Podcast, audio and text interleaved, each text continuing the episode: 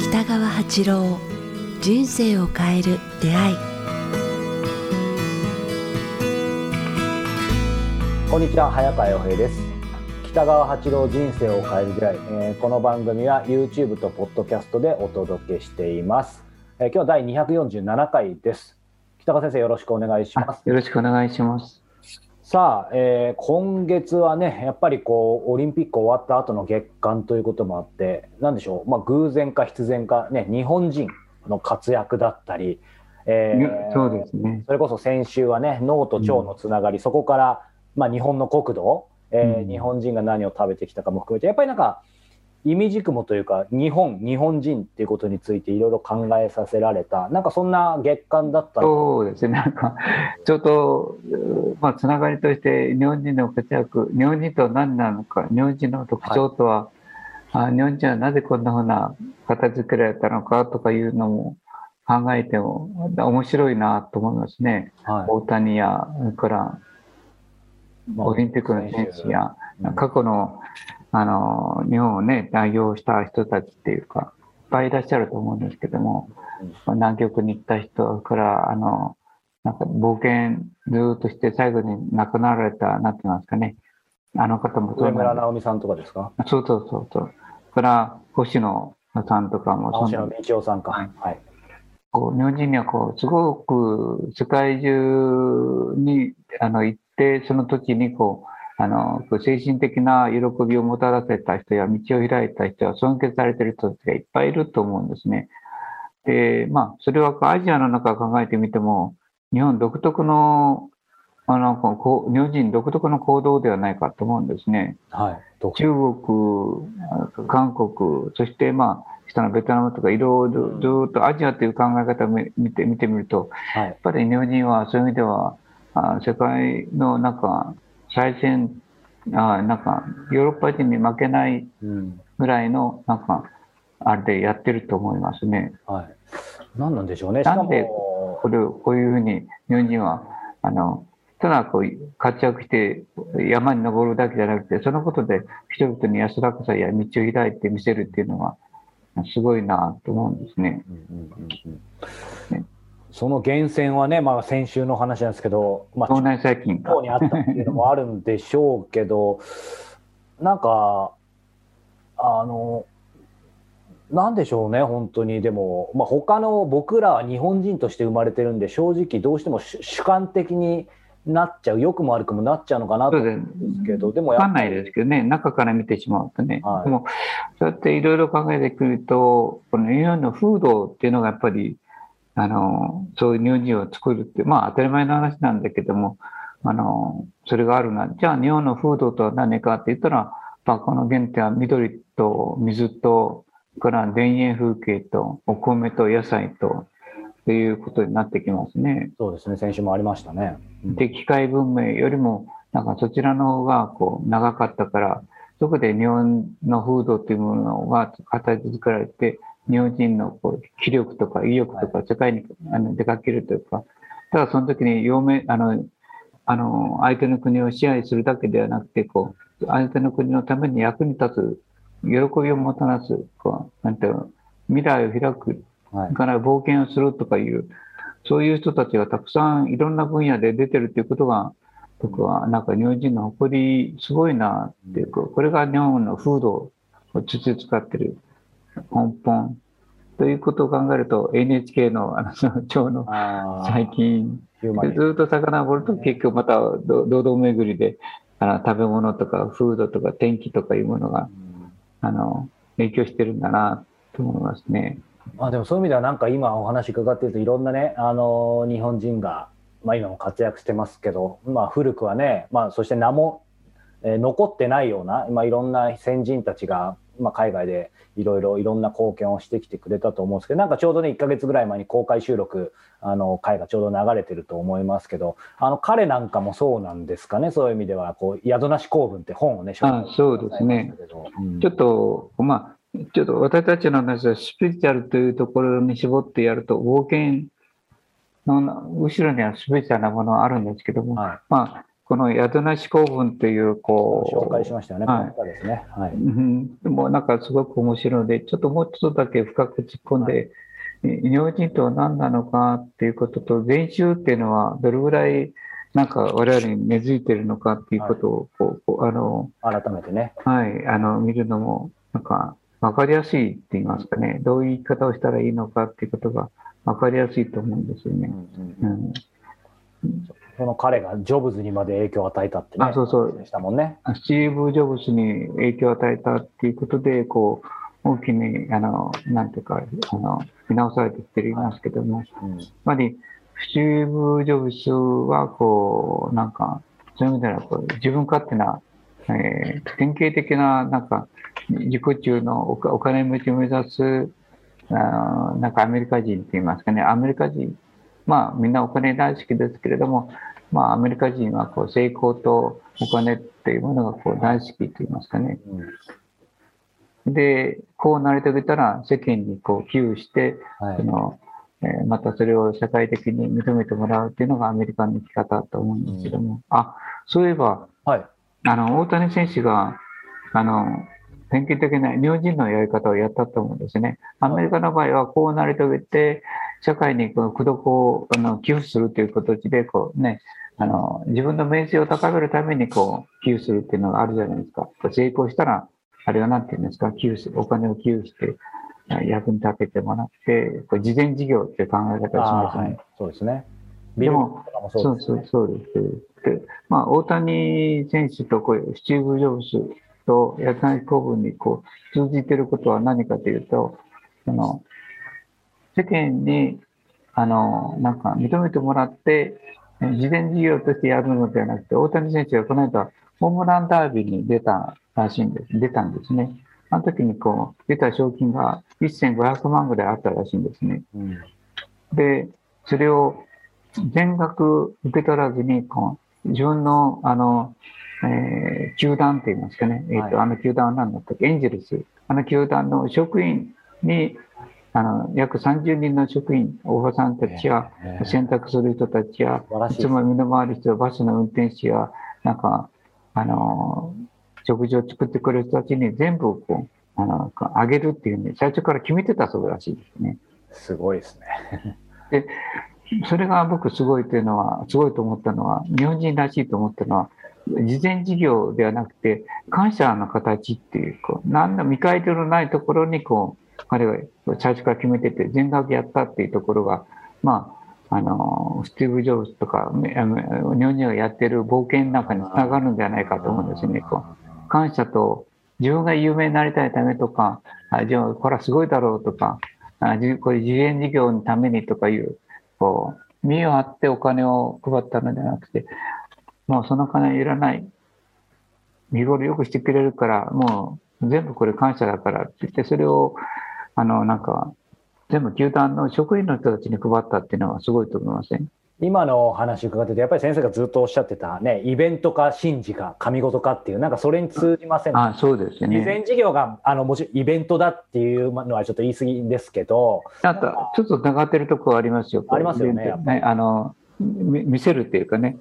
いやーそすごいんだっていうことを見せ、まあアメリカ人は典型的に見せますもんね。うん英雄なんだっていうところ。うんでも、まあ、影に隠れた陰徳みたいな形でやってますね。で、それも大谷が発表したんじゃなくて、あの、エンジェルスの役員たちがこれをちょっと言わんといけんという形で発完表したらしい。陰徳ですね、そうすると。うん、で、それも、もらったから配るのではなくて、もうし、あの、あそこに、あの、参加した、するときに、もう、決めてたんですね決めてたっていうから、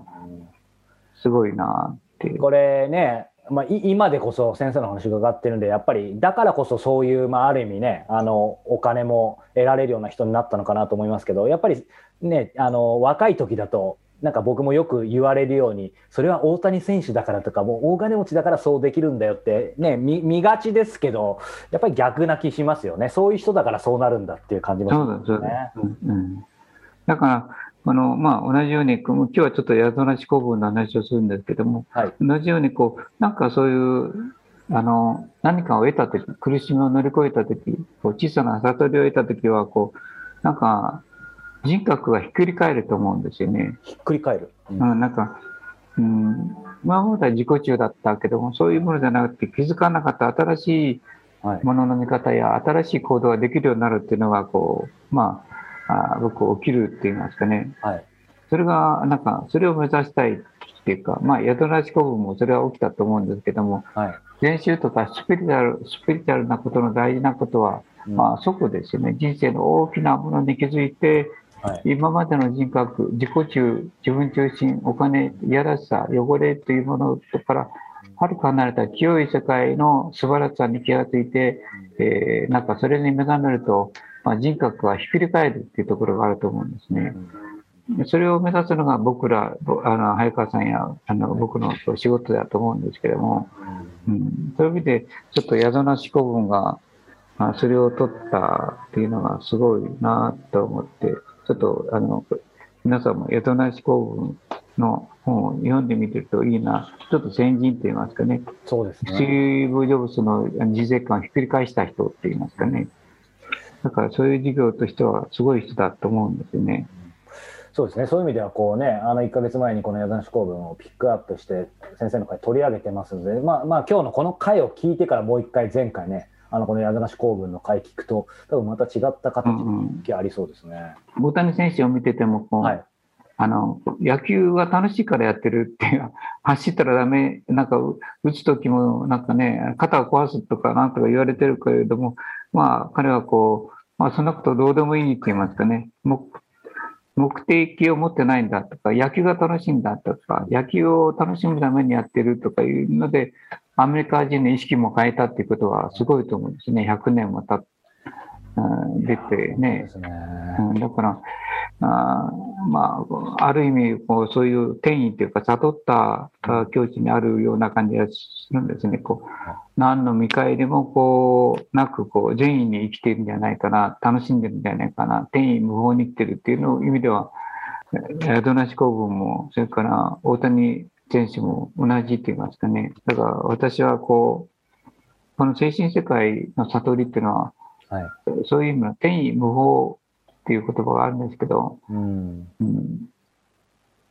なんかね、そういう生き方をができるようになればいいなと思いますね。良寛さんがそうそうでしたよね。ああ、そうですね。うん天然に生きるっていうかね、はいうんうんなんか、だから、あの、これを聞いてる人たちに一言言いたいんですけど、まあ、こう、事業といいますかね、こう、あの、会社経営とか、まあ、生きるとか、会社とか、まあ、そういうことを、事業と精神世界は決して矛盾し,、矛盾しないと思うんですよね。矛盾しない。うん。はい。だからめあの、お金だけなので、目覚めると、お金を通してとか、事業を通して人を救えるっていう世界があると思うんですね。それは、はい。あ善意に、あお金を善意に、あの、なんか、使い切ると言いますか。だからそれを、まあ、見本としてやったのが、大谷選手であり、こう、矢沢地公文というところがあると思いますね。うんうんう。うんん。いやー宿なしっていうのがいいですね。そういう今の話聞いてるとねな。かなか矢沢しはできない、家を持ちたがる人が多いんですけども、うんうん。そういう視点でちょっとこの本ね、あの前回読んだ方もまだ手に取ってない方もこの公文の生き方触れてみていただけたらと、もう一度、公文さんの言葉の中にある言葉でいいことがあるんですよね。それは、需要か価値あるものと思うこと。まさしく、大谷はそう思ってると思うんですね。自分は価値あるんだ。でもそれを見せぶらかさないし、うんああ見せぶらかさないという言葉じゃなくて、それを、なんて言いますか、なんかこう、うん、派手にこう、あの、なんか見せぶらかさないと同じかな。誇示しないとかそういうこと？ね、こう、それを必要以上にこう見せないっていうかね、はい小さな、まあ、経緯でいいんだみたいなところで、うん俺自身は、ね、ベンチに乗らなくていいんだって、みたいな感じ、感覚だと思うんですね。確かに。で、大谷選手は今でも何億円ともらってると思うんですよ、年収ですね。でもこの間、洋服、なんかかっこいい洋服を、大谷選手が着てたらしいんで、スーツみたいな、かっこいい。そして、なんか、あの、アメリカのその女性の記者が、あの、あ、今日はとても素敵なうん洋服、おしゃれな洋服着てますね。それは自分で選んだんですか？とか言ったら、あの、大谷選手が何と答えたと思う？わかんないです。いやいや、あまり関心ないんですよ。これは妹が選んできてくれたものを着てるんです。いいですね。自分でおしゃれして着ようという関心がないけどもね、着て、うん、妹がこう、なんか、それを選んでくれたものを着てる、信用して着て着てるっていうかね。また人気出ちゃいますね。うん。だから、なんか自分自身の経験を敬うこと、自分の価値あるものと思うことっていう自覚も結構あると思うんですよね。だから自由に生きていかれる、天天真爛漫っていうか、天意無法っていうか、はい。あれができてて、すごいなと思いますね。それに共鳴する人たちが今アメリカで、あの、大谷の不安になってるんじゃないですかね。うん旋風を起こしてる。まあ、あースティーブ・ジョブズを引きつけた公文もそうなんですよね。はいいつも心のドアを開いていたって言うんですね。だから人から何と言われてもこう、めげないって言いますかね。はい。で、それを言う人をこう、刺して、指さして文句言わないって言いますかね。うん。だから、日本人の中にはあると思うんですね。人に指を向けてはいけない、指さしてはいけないって僕も小さい時から言われてたんですけども、人を指さすなっていうね。刺さない、刺されるようなこともしない。指さすときは大体相手をつくような時ですもんね。指は鋭いから。手をこう、両手を開いて、両手であの紹介するのは、5本の指を使うのはいいと思うんですけど、ね1本の指でやるっていうのは良くないっていうことをうん昔の先人たちは言って、人を指さすなうん言ってますけども、まあ、それと同じように、なんか、古文はこはい。う、うん、いつも心のドアを開いていた。うん。うん。すべての人を助けたいと願っていたっていうのは、僕は見習うべきところだろうなと思いますね。うんうん。改めて読んでみたいと思います。あそうですね。はい。ありがとうございます。さあ、えーこの番組では、えー皆様からの、えーご質問、ご感想を募集しております。えー詳しくは北川先生のホームページ、もしくはメールアドレス、えー北川アットマーク KIQTS.jp までお寄せください。さあそして、えーもう10月間もなくですが、えー満月の夜の勉強会合同研修会、えーが10月23、24、えー土日1泊2日で、えー小国の、えー温泉宿サンガで、えー開催されます。えーこちら、どなたでも参加いただけますので、えーぜひね、えーなかなか先生とね、リアルでお目にかかる機会ないと思います。えー自然と美しい、えーまあ、自然とお話触れられると思いますので、えーこちらぜひ北川先生のホームページチェックしてみてください。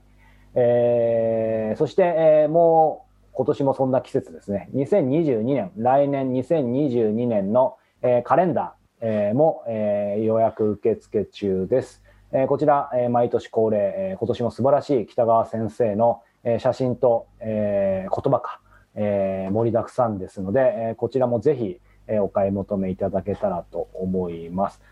さあ、そして、えー月末ですね、えー月末といえば、えー北川先生の、えーこのポッドキャスト、えー番組サポーターの皆様には、えー今月も北川先生の特別の講話を、えー音声、えーそして映像でも、えーお届けする予定です。えー今月は、まあ、今日はね、あの宿の思考文の話をお届けしましたが、えーサポーターの皆様にはまた別の先生の最近インスパイアされた本を、えーご紹介しています。えーこの番組の、えー継続、えーしていくために皆様に、えーサポーターになっていただいています。えー引き続き皆様に北川先生の、えー言葉を届け続けたい、えーこの番組を継続していきたいと思っていますので、えーよかったらこちらの方もサポーター、えーなっていただけたら幸いです。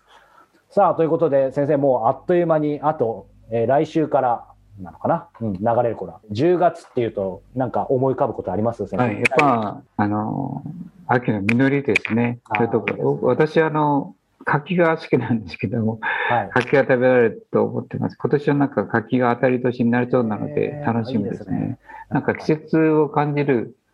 生き方と食べ物が、まあ、10月は楽しみですね。いいですどんな秋になるんだろうと思いますね。この放送を聞いてる、その頃の秋は、うん今年の秋はどどんなかなっていう楽しみですね。はい、ということで10月も引き続き北川先生の、えーお話をお届けしていきたいと思いコロます。ナがあるからね、旅行をそうそうできないと思うんですね。本当は旅行したいなと。したいですね。まあね、そう遠くない、えー日に多分やってくることをね、良き未来を信じて、えー皆様また10月も歩んでいければと思います。えー北川先生、えー今月もどうもありがとうございました。またよろしくお願いしますよ。ろしくお願いします。